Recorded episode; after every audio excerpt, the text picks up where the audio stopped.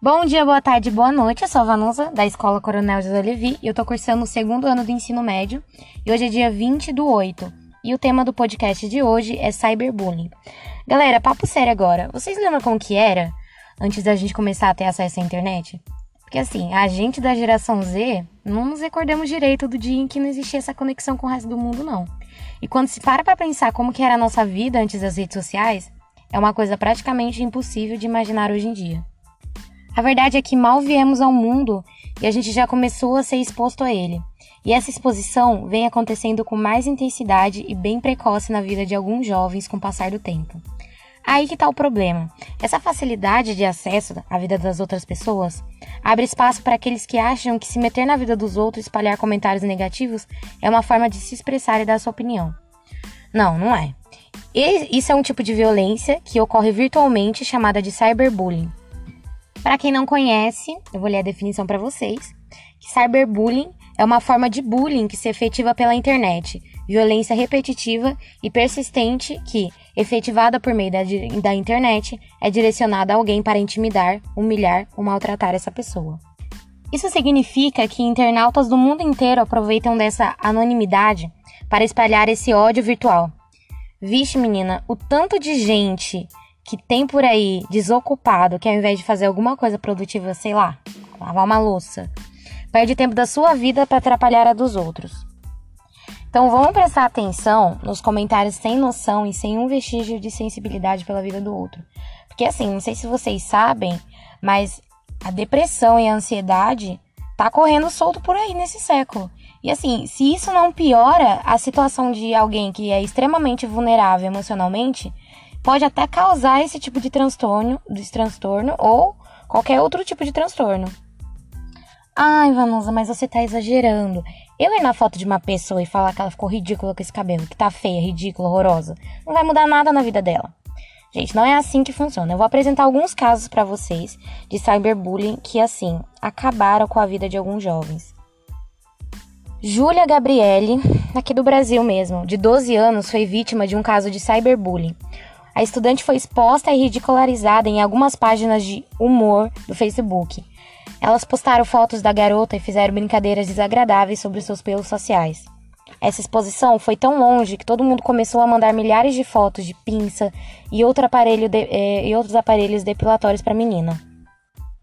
Ela usou seu Twitter para mostrar, mostrar o quanto ela estava triste e o pai dela teve que ir na delegacia porque não pararam de tirar sarro da menina. Na escola, todo mundo ria dela. Ou seja, uma menina de 12 anos. Imagina o que o problema de autoestima que ela vai encarar pela vida adulta dela. Ryan Patrick Halligan cometeu suicídio aos 13 anos quando seus colegas começaram a atacar e perguntar da sua sexualidade por meio de mensagens. Ele foi exposto para todos da escola, todo mundo começou a tirar sarro dele. A menina que ele gostava começou a humilhá-lo e ele disse que são garotas como você que me fazem sentir vontade de me matar. Aí ele se matou em outubro de 2003, aquele mesmo ano. Megan Mayer tinha depressão e distúrbios alimentares e com 13 anos tirou a própria vida em outubro de 2006, após ouvir do seu namorado virtual Josh que o mundo seria muito melhor sem ela. Só que na verdade o perfil era falso e fora criado por membros da família, de, da, da família e da vizinhança. Ou seja, a menina se matou por causa de um comentário infeliz que o namorado falso, que ela não sabia, que provavelmente era a única pessoa que ela conversava e tinha total intimidade, na verdade não era ninguém a não ser pessoas tirando sarro da vida dela. Amanda Todd, a canadense de 15 anos, tirou a própria vida logo após postar um vídeo relatando seu histórico de bullying e perseguição que viralizou na internet em 2012. O que desencadeou o quadro clínico de depressão da garota foram as exposições de fotos de seu corpo nu na internet. Aí, infelizmente, ela tirou a própria vida, assim como alguns outros e alguns outros milhares de jovens que passam por essa, esse tipo de violência virtual e que são perseguidos e humilhados diariamente. A partir do momento que a gente tá num meio de comunicação que atinge pessoas do mundo inteiro, a gente tem que aprender a ter responsabilidade pela vida do outro. Porque isso, esse tipo de brincadeira não é uma brincadeira. Isso mata as pessoas. Você humilhar as pessoas que são emocionalmente frágeis é uma forma de, de, de uma, uma atrocidade que não tem palavras.